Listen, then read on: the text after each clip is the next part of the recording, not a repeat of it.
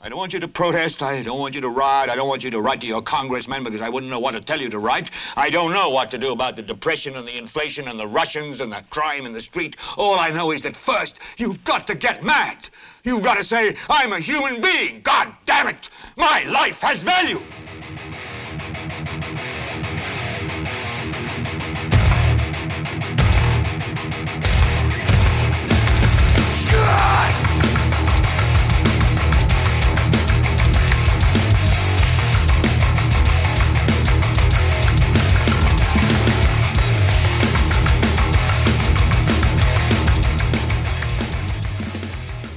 ¿Qué tal gente? Yo soy Carlos Rodríguez Duzán. Este es el... Creo que es el último Helvete del 2019. Tengo dos semanas de no haber subido ningún programa por, por trabajo básicamente. Ha habido mucho, mucho que hacer para cerrar este año. Por suerte tengo trabajo que me mantiene ocupado y que paga las cuentas, así que no he podido dedicarme dedicarle muchísimo más tiempo a los podcasts en Leviathan, pero eso espero que cambie el próximo año ya con un poquito más de, de fórmula con respecto a lo que... a cómo, se, a cómo voy a tratar los, los programas. Hoy quería hacer un programa corto porque quería dar mi opinión, observaciones con respecto a lo de la norma técnica que se acaba de firmar, que se firmó este, este viernes, eh, viernes o jueves, perdón.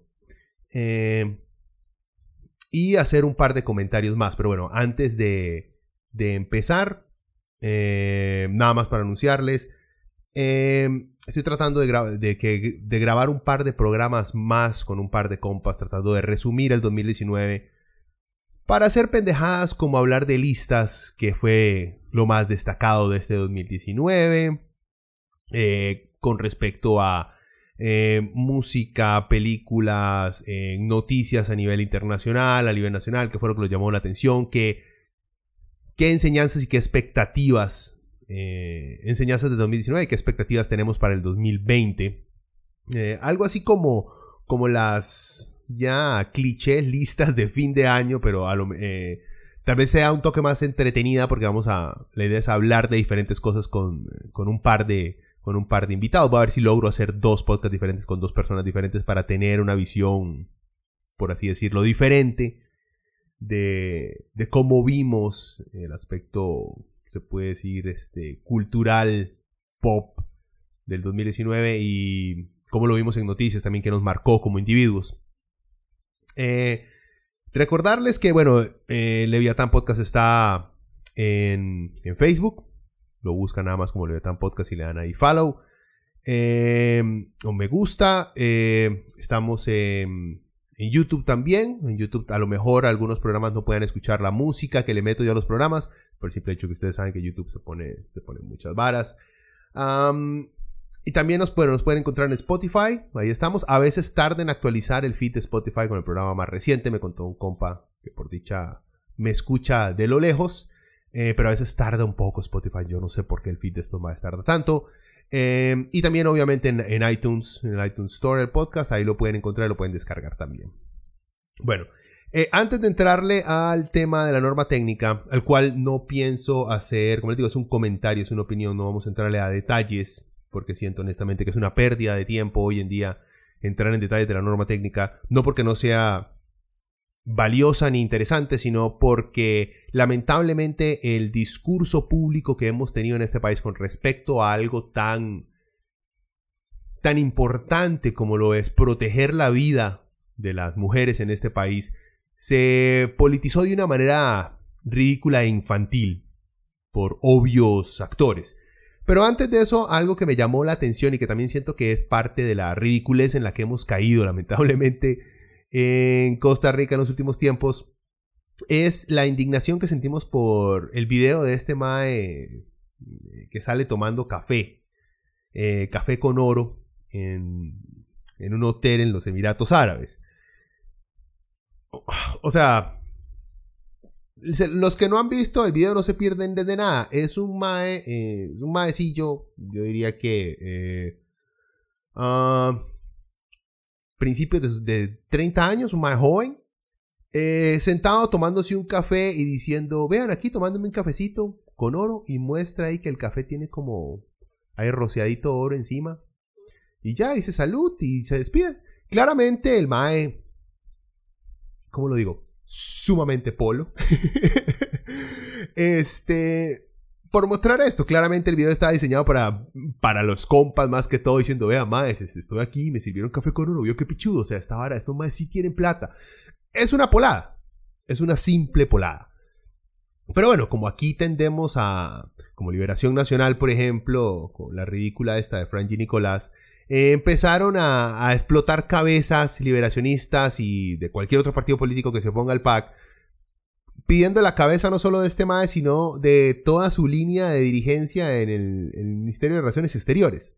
O sea, gente, seamos serios, el MAE es un polo. ¿Y, ¿Y, qué? Por eso vamos a destituirlo a él y a todas las personas que están en el ministerio. No. Y dicen, sí, pero es que nos representa. Sí, un montón de gente más nos representa y cometen estupideces más grandes a diario. Y no hacemos nada. Esta no es una ofensa para despedir a alguien, es una ridiculez. Seamos, seamos un poquito más serios. El MAE cometió un error. Es una tontera, sí. Que o sea, que le jalen las orejas, que lo lleven a un cursito de mea MAE. Redes sociales no es solamente para usted y sus cuatro compas idiotas. No, todo el país lo está viendo. Lamentablemente también en este país tenemos esta visión de que redes sociales no importen el mundo real. Yo tengo un montón de compas que tienen sus perfiles públicos de Facebook, por ejemplo, y los maes son lo más misógenos que puede existir en el planeta. Solo estupideces en contra de las mujeres, en contra de las feministas, y en la mente de ellos eso nunca ningún reclutador, ningún, ninguna agencia, ya sea gubernamental o privada, en algún momento se va a meter a su Facebook, se va a dar cuenta que son unos misóginos de mierda y no les van a dar un empleo. ¿Cuántos empleos no han perdido? Porque alguien semi inteligente de recursos humanos se metió a ver el, Facebook de los MAE y se dio cuenta, puta, ¿cómo vamos a contratar a un MAE así si nuestra dirigencia aquí son mujeres y vamos a poner un MAE que cree que que el feminismo es igual al nazismo? Vivimos en ese país, lamentablemente, en el cual tenemos mucha gente, como les digo, que siente que redes sociales existe en, en otro plano histórico. No más, o sea, las redes sociales nos dan la libertad de expresarnos en cualquier momento sobre cualquier tema, pero eso trae consigo responsabilidades. La idiotez de este Mae de subir un video hablando sobre un estúpido café con oro, que vean, gente, sí, es raro, para nosotros es muy raro, pero hay muchas comidas que se les echan oro. No estoy diciendo que yo consumo, no, Cualquiera que tenga cualquiera de estos canales de cable donde hay tipos viajando por el mundo comiendo cosas, se dan cuenta que hay diferentes lugares donde le echan oro a ciertas cosas y no son platos tan caros, maes. O sea, es, simplemente es una polada del mae, pero aquí lo tomaron como la vara más escandalosa del mundo. Seamos serios, gente. O sea, eso también debería darle a la gente que trabaja para el gobierno, por lo menos, este, la idea de llevar cursos intensivos de manejo de redes sociales a todos sus empleados, por lo menos a todos sus empleados colocados en puestos críticos. Porque ya sabemos cómo este, eh, politicuchos oportunistas, como Franji Nicolás de Liberación Nacional, están esperando alguna cagada de algún polo, de algún huevón que no sabe manejar bien redes sociales para caerle encima, hacer un escándalo, pedir la cabeza del ministro. O sea, por favor, seamos serios. Pero bueno, Espero que el gobierno de Charlie aprenda algo. Esa me llamó la atención nada más por ridícula. No me putió ni nada, sino por la ridiculez, el escándalo y la lloradera que se estaban dando ahí en redes sociales. Pero como les digo, el, el, el de hoy es nada más para hablar con respecto a la firma de la norma técnica. Eh, considero que es importante o consideré por lo menos que es importante hablar sobre este tema por la... no tanto por la norma en sí, sino por lo que significa para nuestro país lo... cómo ha, cómo ha decrecido, cómo ha caído, cómo se ha, cómo se ha pervertido las discusiones políticas y sociales que tenemos en Costa Rica. Entonces, antes de caerles con ese lado, ¿qué tal? Expliquemos lo básico, ¿verdad? Para no estar detrás del palo. Eh, esto es de la página del gobierno de Costa Rica que explica el presidente de la República, Carlos Alvarado, y el ministro de Salud, Daniel Salas, firmaron este jueves la norma técnica para la interrupción terapéutica del embarazo en casos en que la vida o la salud de la mujer estén en peligro. eh, según lo estipulado en el artículo 121 del Código Penal, vigente desde 1970. La norma plantea que la interrupción del embarazo se hará solo bajo el consentimiento de la mujer cuando haya peligro para la vida o salud y no se haya podido evitar por otros medios. La definición de peligro que contempla el documento es la afectación de la mujer que durante su embarazo presente una patología de fondo que comprometa su salud o vida. La solicitud de intervención la podrá hacer la mujer o el médico que la atienda. Este profesional deberá elevar la solicitud a la Dirección General del Centro de Salud en un día hábil. O sea, en pocas palabras, por fin se pone en papel los pasos que hay que seguir para realizar un aborto em, porque el embarazo pone en riesgo la vida de la mujer. La norma obviamente queda corta porque deja a criterio de los médicos el valorar si una mujer violada quiere un aborto o no, sino que más bien lo pone en manos del médico que la, que la está revisando, eh, que va a hacer la, la valoración. Y lamentablemente, como en este país tenemos tanto médico pandereta y cobarde, nuevamente seguimos quedándole caballeros, seguimos quedándonos cortos y precoces a todas nuestras doñas.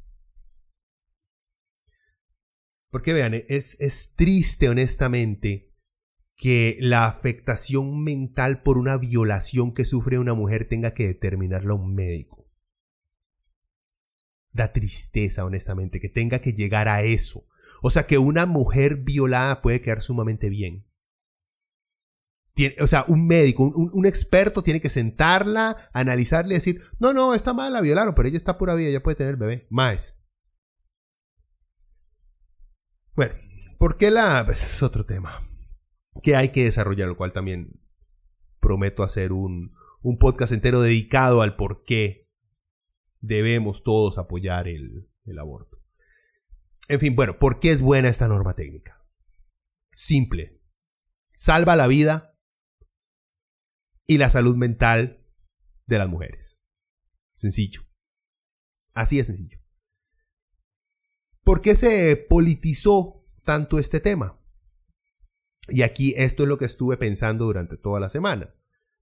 Eh, y entonces hablan, bueno, porque hay razones políticas, hay gente en ciertos partidos evangélicos, cristianos, hay otros derechistas que eh, buscan este, apaciguar a su masa de trogloditas seguidores y entonces decidieron tratar de entorpecer que esta norma técnica sea firmada, o por lo menos se ponga en papel. Pero yo creo que va más allá de razones políticas simples y actuales.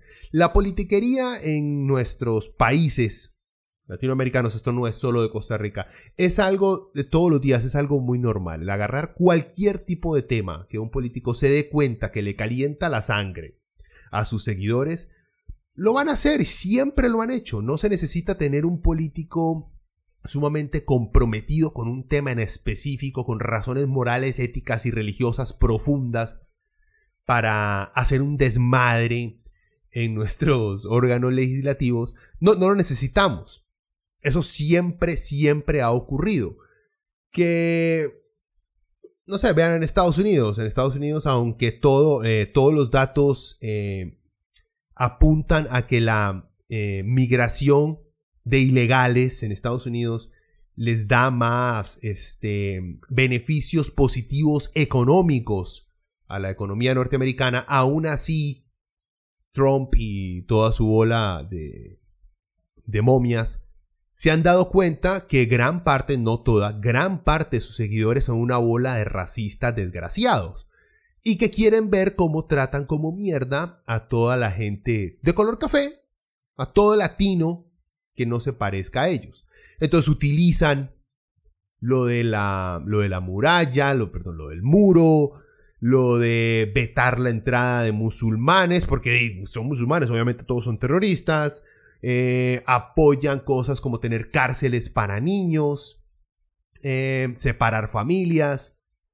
Muchos de esos putas políticos gringos honestamente no tienen ningún problema con ninguno de esos inmigrantes, pero saben que al jugar, al aperar al racismo de sus bases, eso les, les garantiza eh, votos en las próximas elecciones, igual en este país. Igual en este país. Sin embargo, como les digo, yo creo que va más a profundidad de eso. Y no es algo solo de Costa Rica. Creo que hemos sido muy complacientes. Y me refiero a hemos, me refiero a, a la izquierda latinoamericana. Me refiero a todo toda persona que no es de izquierda pero que se considera progresista y que respeta los derechos humanos. Siento que hemos sido muy blandengues con la derecha, con los conservadores, con los religiosos de, por lo menos de este país. ¿Por qué? Porque, se los pongo así, porque hemos dejado que los niños se sienten en la mesa de los adultos y que sus opiniones también sean escuchadas. Yo tengo niños y a mí me encanta escuchar a mamá decir tonteras. Pero cuando los adultos se sientan y están hablando de cosas un poquito más, más interesantes o importantes, eh, temas que los niños no manejan. Porque los niños manejan otro tipo de temas. Y lamentablemente en este país hemos tomado a los evangélicos, eh, politiqueros, eh, los hemos dejado sentarse en la mesa de discusión de los adultos. No me refiero, no estoy diciendo que hay que prohibirles jamás llegar a cargos este, legislativos o, o cualquier tipo de cargo alto de nuestro gobierno, porque vivimos dentro de una democracia y parte de, esa democracia es tener que lidiar con el voto popular que puede llevar a esta gente a cargos importantes. Sin embargo, sí siento que hacemos esfuerzos sobrehumanos para acomodarnos a argumentaciones estúpidas, argumentaciones llenas de odio, llenas de envidia, eh, basadas en la ignorancia y el oportunismo como por ejemplo el politizar un hecho, eh, una norma, o sea, pasos de qué es lo que hay que hacer cuando el bebé eh, va a morir y está poniendo en riesgo la vida de la mujer y su salud mental, porque una mujer queda destrozada cuando sabe que su hijo va a morir. No hay que ser inteligente para saber eso, pero esta gente va más allá a veces de ese espectro que uno espera que tengan. Este tema como lo dice hasta en el mismo, en el mismo título, e, es, es una discusión técnica que tienen que haber tenido simplemente médicos con respecto a cuáles son los pasos que hay que seguir para salvarle la vida a una mujer. El error que cometimos fue permitirle a gente a, a, la derecha, a los conservadores y a los religiosos, al sentarse a la mesa y al tomar en cuenta cosas como porque Dios en la Biblia dice, ahí cometimos el primer error dejando, tratando de explicarle a esa gente por qué esta norma técnica es algo bueno. Porque es imposible rebajar este tema a un nivel tan sencillo como para alguien que cree que hay un viejito barbudo en el cielo mirándolo todo, pueda comprender el por qué es esto necesario. Ahí ya perdimos de entrada. Es como empezar a jugarle a un niño al explicarle los porqués. Yo no sé si ustedes alguna vez se han sentado con uno de esos carajillos insoportables que uno le dice, eh, es de noche, ¿y por qué? Y porque no está el sol. ¿Y por qué? Y porque es que el sol gira, entonces en este momento está en otro lado del planeta. ¿Y por qué? Ustedes saben que al tercer, cuarto, ¿por qué? No hay forma de que el MAE llegue un momento donde diga, ah, no, tenés razón. Él va a seguir en el por qué. ¿Por qué? Porque no está haciendo preguntas para entender. Tal vez las primeras sí, el resto son simplemente para joderle a uno la vida o para ver hasta dónde es capaz de llevarlo a uno con porqués. Y si ustedes han hecho ese ejercicio con un niño, se dan cuenta que ustedes siempre van a perder. Por más profundo que sea su conocimiento con respecto a algo, siempre van a perder. Y eso hicimos con los evangélicos, eso hicimos con restauración, eso hicimos con la gente del PUS, que eso hicimos con algunos curas de la Iglesia Católica.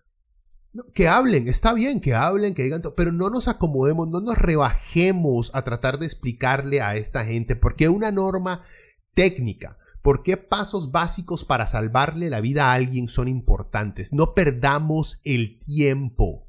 Es explicarle a un gato por qué hay que bañarlo Usted va a salir aluñado nada más. Es lo único que el gato va a entender. Y eso es un problema que tenemos en todas partes.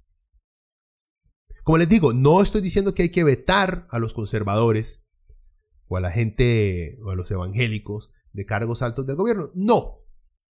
Pero tienen que entender que hay temas en los cuales tienen que venir preparados y hablando cosas serias. No podemos permitir que atropellen absolutamente los derechos de todo mundo porque en un libro que se escribió en teoría hace como 1800 años dice ciertas cosas. Gente, es ridículo entrar a cualquier tipo de discusión con una argumentación basada en un texto que ni siquiera se sabe si es real o no, carajo.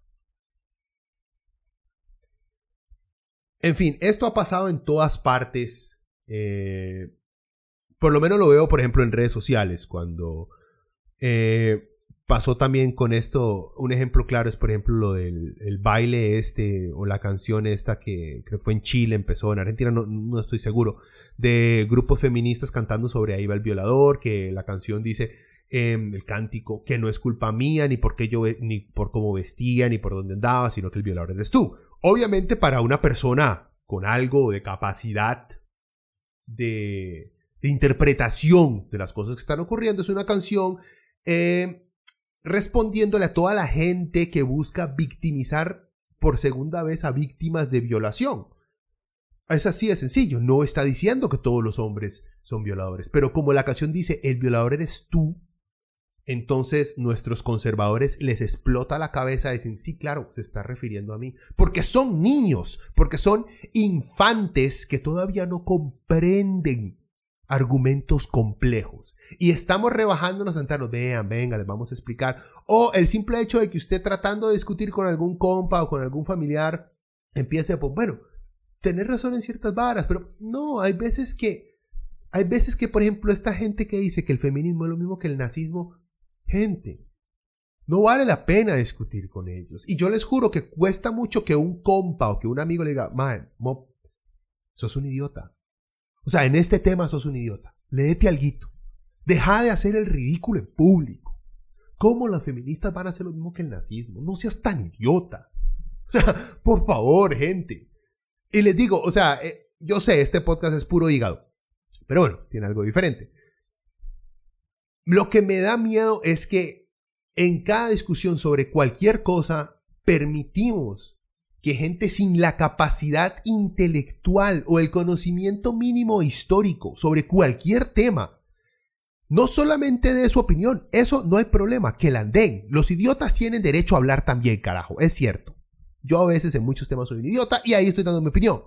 El punto es que nuestros medios y nuestros políticos les están dando plataformas gigantescas a esta bola de idiotas para hacer sonar su argumento como algo lógico que tiene que ser tomado en cuenta, cuando no tiene que ser, por ejemplo, la opinión de los curas católicos con respecto a métodos anticonceptivos no le importa a nadie. ¿Por qué? Porque estos son maes que no saben coger.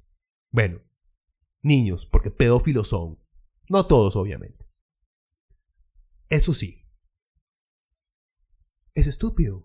Es ver a la Iglesia Católica hablando sobre cómo las mujeres tienen que dar a luz. Estos son más que están prohibido tener hijos.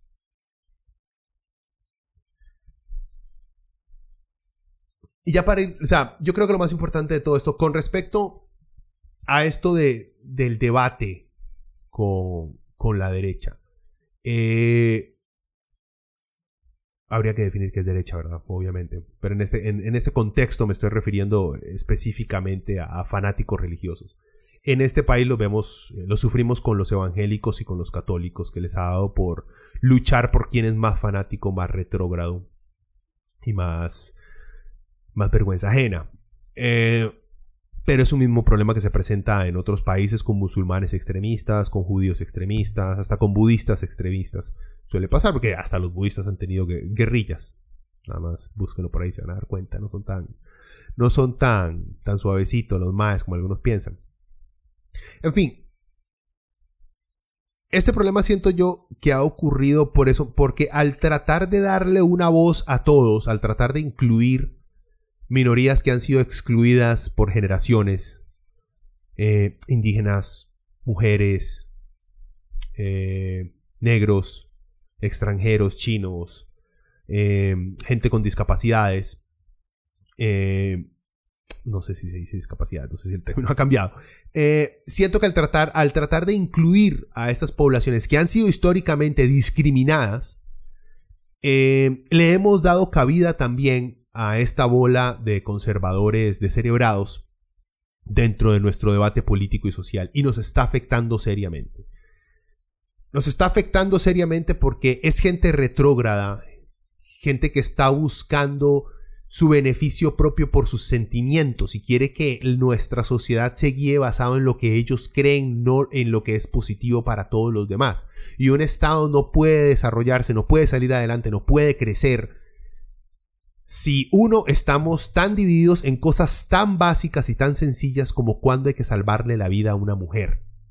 Es triste que hayamos llegado al punto en el cual tengamos que discutir esto, porque eso es lo que estábamos discutiendo con la norma técnica. Y segundo, a mí honestamente, viendo todo este debate, yo tenía, yo solía tener la, la opinión con respecto al aborto, que era el único punto que tenían ciertos conservadores con los cuales había que sí tener eh, mucho cuidado a la hora de sentarse a tener un debate, porque es un debate muy moral, porque se está hablando de la vida, de la, de la vida de un futuro ser humano. Eh, y era muy difícil simplemente llegar y decir sí o no al aborto. Al principio pensaba yo así. Pero con el paso del tiempo, el paso de ver esto y determinando quién tiene los derechos, honestamente, más, eh, pasé de no apoyar el aborto a la libre por miedo al significado que tiene eso para nuestra sociedad. Eh, o porque para mí no sería algo este, aceptable. Me refiero a la libre porque yo siempre he creído y apoyado en el aborto, eh, obviamente en casos en el cual pone en riesgo la vida de la mujer, el aborto en caso de violación, cualquier este momento en el cual se dio una violación del aborto, aborto en menores de edad que simplemente no quieran tener ese hijo, eh, aborto en personas con serios problemas eh, mentales que claramente no van a poder este, sostener eh, a ese niño o que lo van a someter a abusos increíbles.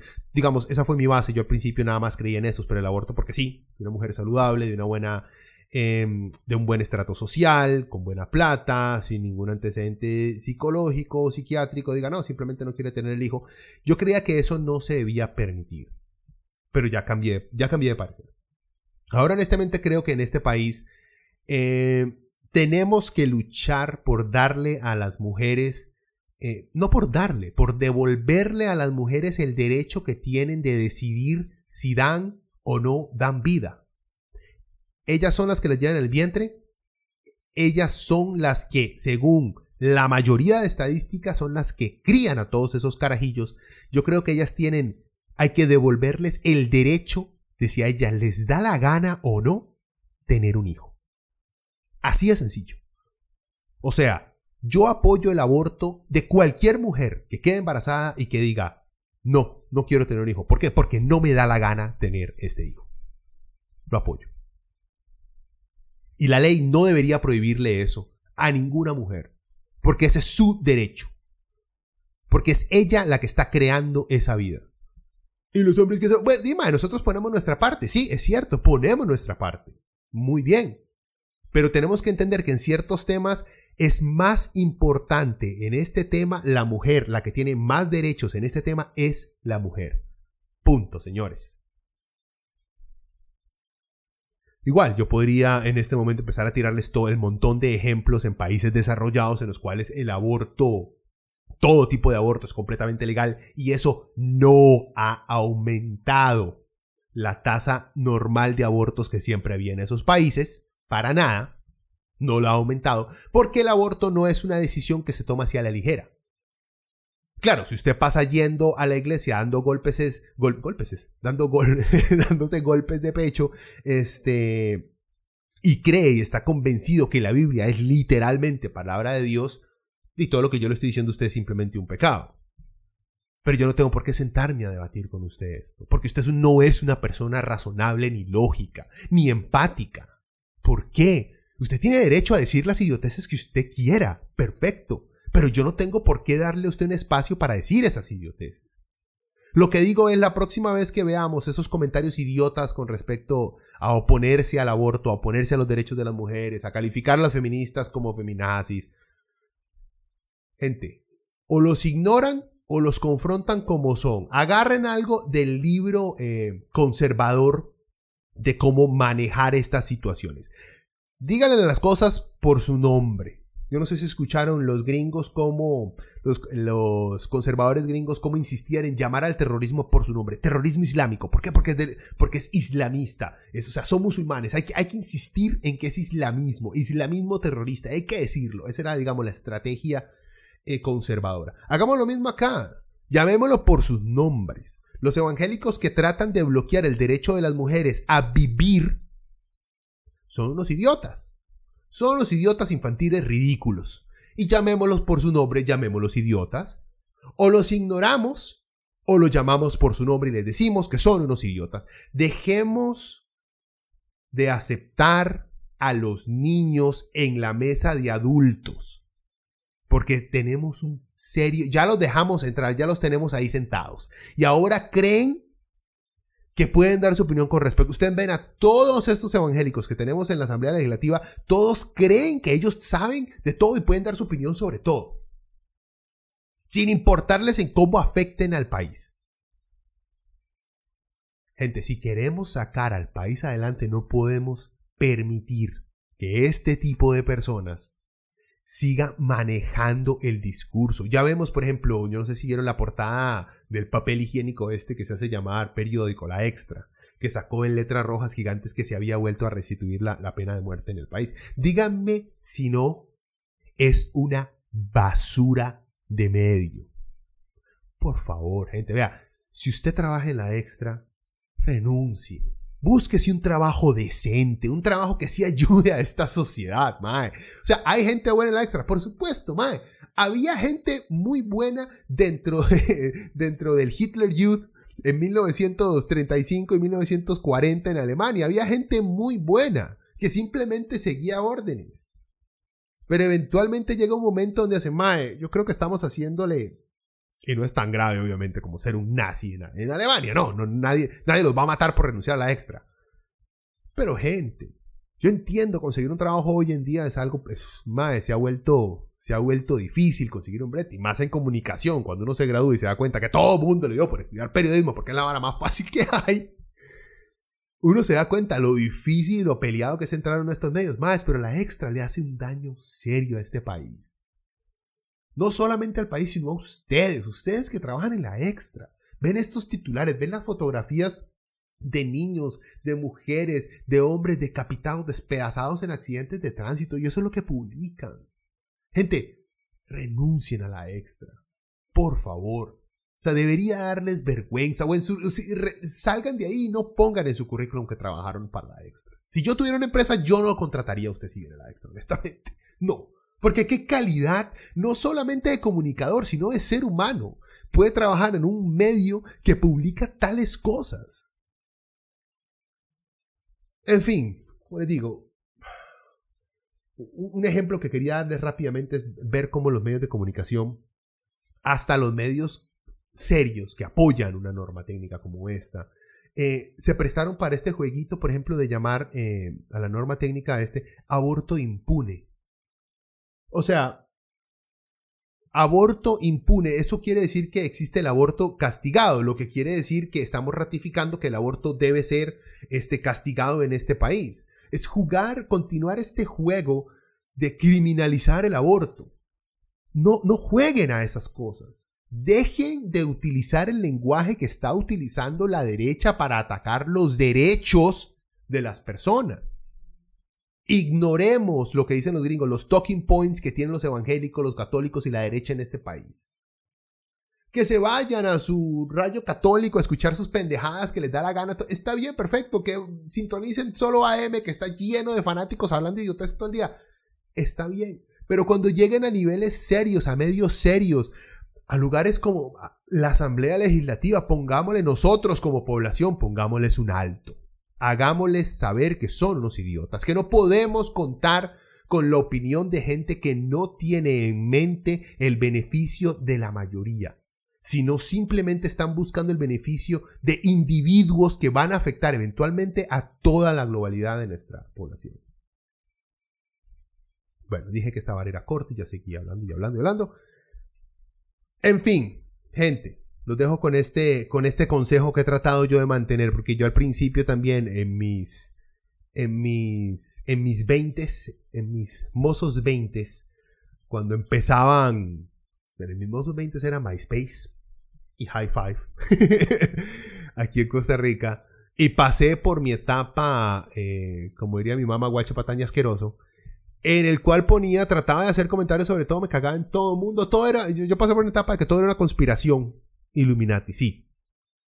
Pasé por esa época, lamentablemente, con mucha vergüenza. Aprendí mucho, es fascinante ese mundo, pero uno crece, gracias a Dios, uno crece de esas etapas. En esa época yo publicaba mucha tontera y mucha gente simplemente me eliminó de sus redes sociales por eso mismo, porque era el tipo de cretino que yo creía que mi opinión con respecto a todo tema era algo que todo el mundo debería escuchar, entonces me ponía a, a, decir idiotes y media todo el tiempo. Aprendí con el tiempo. Sin embargo, como les digo, hemos visto que nos hemos vuelto muy complacientes, nos hemos vuelto, yo no sé si les ha pasado ya para cerrar, que están en una fiesta y tienen a su compa el cretinazo y empieza a decir, eh, no sé, a hacer bromas sobre violaciones, durísimo, y solo él se cague la risa y los otros que son compas del MAE tienen una, risita nerviosa, pero nadie le dice nada, él sigue hablando, y él, o sea, en, en, la cabeza de él, el contar chistes eh, de violaciones está bien porque nadie le está diciendo que no. Y siento que eso nos ha, nos ha hecho falta como sociedad el poner a los evangélicos, a los católicos, a los conservadores en este país y simplemente dejarlos que hablen porque es su libertad, pero hacerles saber, no, está mal. Ese no es ni un lenguaje ni una forma decente de afrontar una sociedad. Bueno. Los dejo con esto, como les digo, voy a ver si me consigo un par de personas. A ver si me traigo un par de compas para hablar de, las mejores y peores cosas que pasaron en 2019, algo más entretenido, tal vez con un par de birritas para suavizar la jugada. Le hacemos toque largo. Eh, ya saben, mientras tanto, ahí están redes sociales. Síganos por ahí.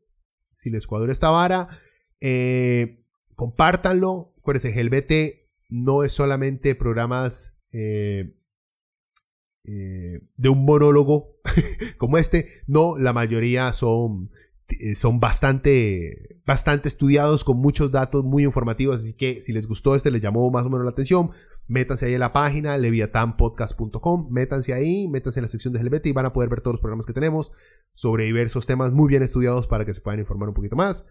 Y si tienen recomendaciones, ya saben, eh, métanse a la página, y hay una parte de contacto por el mismo Facebook. Este, me pueden contactar, Leviatán Podcast en la página, y por ahí me mandan, no sé, una solicitud. Si les, si les interesa, por ejemplo, hasta si les interesa algún tema en específico que tratara, mándenme por ahí cuál es su idea. Ya más o menos estoy desarrollando todo lo que es un, temario para el próximo año y la, el, tipo de gente que quiero traer para el programa para tener, como les había contado, muchísimas más entrevistas y que esta vara no sea solo yo. Eh, bueno, gente, espero que la, hayan pasado bien. Ojalá no coman mucho tamal, que después enero nos va a agarrar borreado, madre. Yo creo que estoy comiendo demasiado queque en Navidad. Que no me gustaba, pero esta vez como que sí me gustó. Pero no está bien. pero bueno, gente. Nos escuchamos la próxima semana. Pura vida.